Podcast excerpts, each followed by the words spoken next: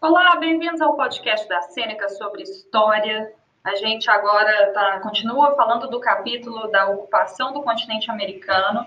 No episódio anterior, a gente falou sobre as hipóteses da ocupação americana. E agora a gente fala dos primeiros brasileiros, quem que estavam aqui antes da chegada né, dos europeus.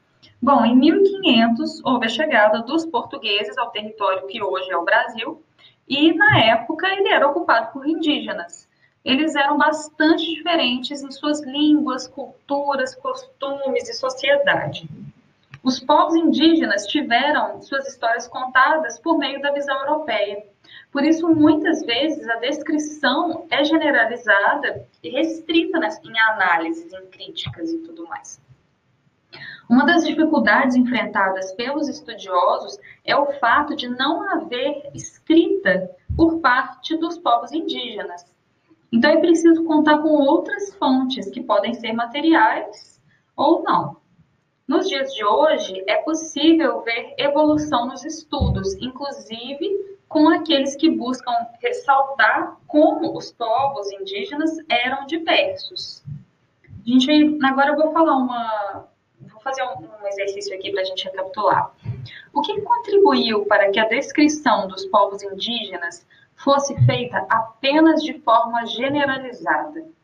Quatro opções. A primeira, diversidade dos povos. Relatos escritos, é a segunda. A terceira, fontes materiais. Ou a quarta, visão europeia.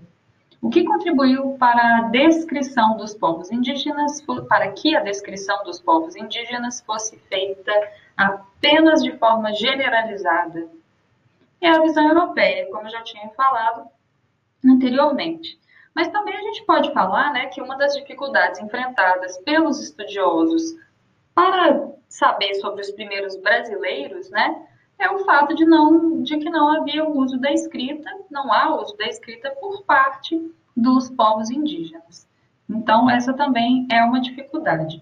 Bom, a gente continua falando no próximo episódio sobre a ocupação do continente americano e curta a Sêneca já nas redes sociais, continue acompanhando o nosso conteúdo. Obrigada.